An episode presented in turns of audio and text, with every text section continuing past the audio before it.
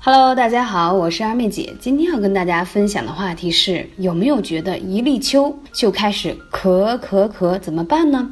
在我们普通人的认知里，一说到咳，总说咳嗽。这里要先说一下，咳和嗽不是一回事儿。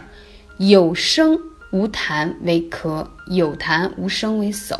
说到咳嗽呀。也容易治，也不容易治，为什么呢？脾呢是生痰之源，肺为储痰之器。简单说呀，你之所以会咳嗽有痰，其实是跟你的脾胃有关的。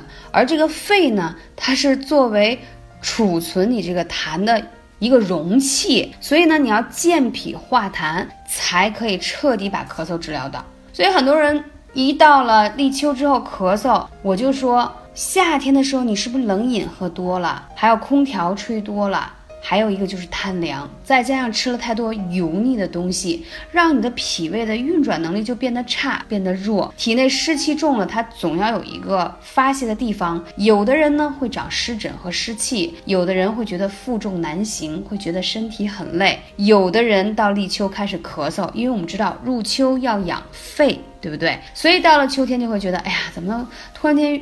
嗓子总痒，也咳不出所以然，但是就干咳，怎样的都有。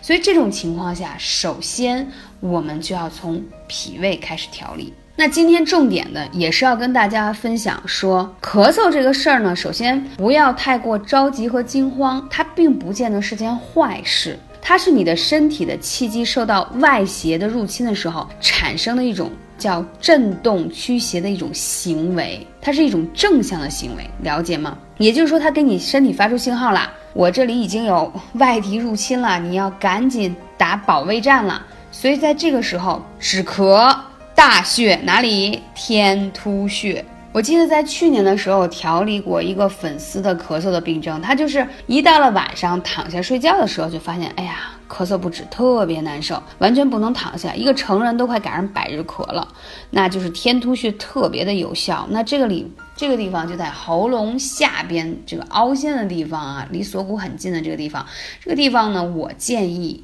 最好是用。不燃烧的艾灸，为什么呢？因为燃烧那个烟啊，有的时候对于呼吸系统比较敏感和脆弱的人，他闻那个烟容易咳，刺激到它。所以你可以用不是明火的艾灸啊，啊，比如说艾灸贴啊、艾灸罐儿都可以。总之，这个穴位是需要刺激它的。这是天突穴，我再说一下，刚才讲到说要健脾，对不对？所以你后背的脾腧穴是一定要灸的，脾腧穴。还有知道吗？我们的腿上可有一个祛痰化湿、健脾特别重要的穴位——丰隆穴。这个丰隆穴特别有效，对于止咳祛痰，所以它是必须要灸的。那其实说明这个咳嗽，它是到底反映了还有哪些问题呢？其实啊，我们讲说肺的功能主要是通百脉，气机是通的。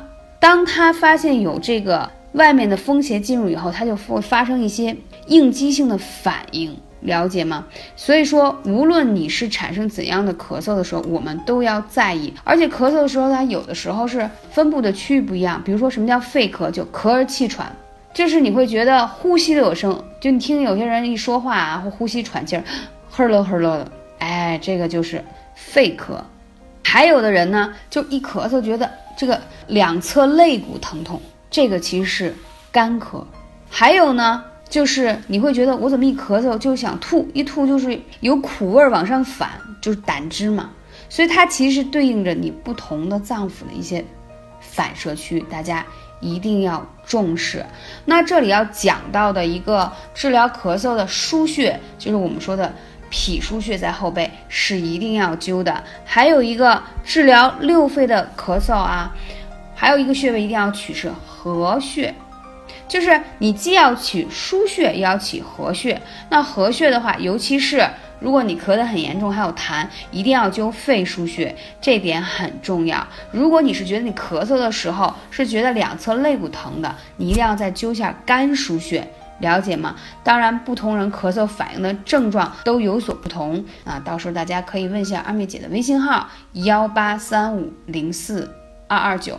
讲到立秋，一定要记得多吃一些白色的食物，可以养肺。这是从食疗的方面给大家一个小方法，学会了吗？希望你继续关注二妹姐的节目，下期节目再见。